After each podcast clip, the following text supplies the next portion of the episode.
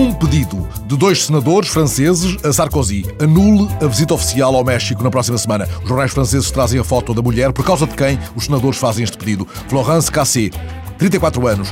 Os seus olhos negros fitam o vazio atrás das grades de uma prisão mexicana desde junho de 2006. Ela foi acusada de integrar um bando de malfeitores e de ter participado num rapto mas sempre alegou inocência por ignorar as atividades do antigo namorado mexicano, chefe do bando. Em dezembro, ao telefone com o jornalista da Voix du Nord, falava das muitas cartas de apoio que tem recebido. Eu recebo enormemente de courrier, oui. Et pareil, c'est pour moi euh, primordial.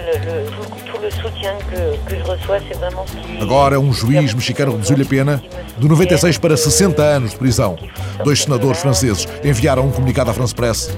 É uma vergonha. Todo o dossiê confirma a sua inocência.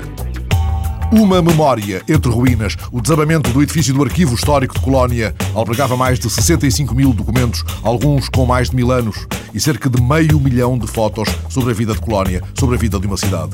O antigo trabalhador do arquivo, ouvido pela Deutsche Welle, precisou, eram 18 quilómetros distantes que continham documentos do maior valor a nível europeu. Lá estavam os 6.400 manuscritos do espólio de Heinrich Boll que a cidade de Colónia comprara à família do escritor.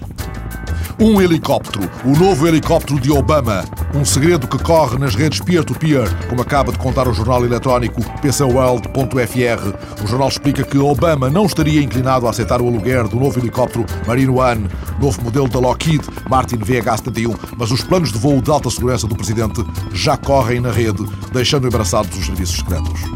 Uma frase e uma convicção de Lula no programa de rádio Café com o Presidente. Fomos os últimos a entrar na crise e vamos ser os primeiros a sair. Se Lula tiver razão, desta vez, os últimos são os primeiros. Um humanista. É assim que La Libre Belgique apresenta Pierre Mertens, que amanhã vai ler textos sobre os direitos do homem na Feira do Livro de Bruxelas. Convidado de honra da feira, que decorre sobre o lema Crise e Criação, Pierre Mertens defende que não há criação sem crise. É quase um pleonasmo. E que a crise é um caminho, há que o percorrer, porque aquele que julga criar sem conhecer a menor crise permanece imóvel.